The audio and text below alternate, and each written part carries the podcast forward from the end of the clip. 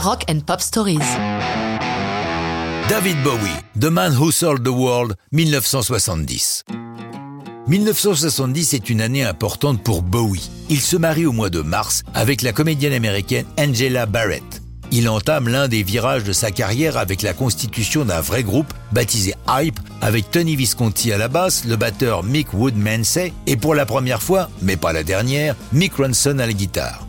Bowie est pour l'heure connu surtout pour son single Space Oddity que sa maison de a eu la bonne idée de sortir le 11 juillet 69, dix jours avant que Neil Armstrong ne foule le sol lunaire.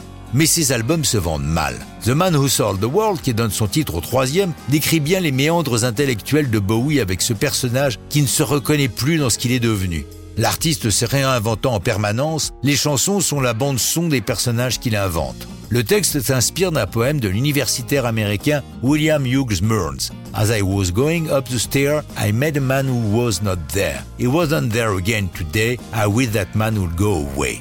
Les passionnés de Bowie se sont longuement penchés sur le texte de The Man Who Sold the World. Les références à sa propre vie sont légion. Il précise que quel que soit le personnage qu'il va utiliser, il sait très bien ce qu'il fait. Oh no, not me, I never lost control. Il fait aussi allusion à ses incessantes tournées. For years and years I roamed. L'album est enregistré entre le 17 avril et le 22 mai 70 au studio Trident et Advision de Londres. C'est le fidèle Tony Visconti qui est à la production et c'est le dernier jour des séances que Bowie enregistre sa voix pour The Man Who Sold the World.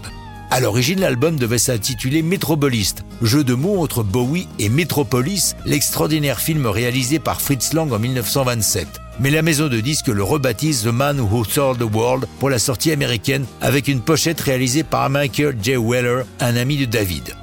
Pour la sortie britannique, Bowie change d'avis et organise une séance photo où il exploite son androgynie, posant lascivement sur une chaise longue, vêtue d'une robe pour homme.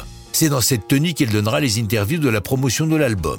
Mais c'est un nouvel échec commercial, même si le temps passant, The Man Who Sold the World est remonté haut dans les cœurs des fans et dans l'estime des critiques. En 1974, la chanteuse anglaise Lulu, en vogue à l'époque, enregistre la chanson sur la suggestion de Bowie, qui joue du sax sur cette version, un hit en Grande-Bretagne, numéro 4. Une vingtaine d'années plus tard, Dave Grohl fait découvrir Bowie à ses camarades de Nirvana. Subjugué, Kurt Cobain inscrit la chanson à la setlist de leur album MTV Unplugged. Mais ça, c'est une autre histoire de rock'n'roll.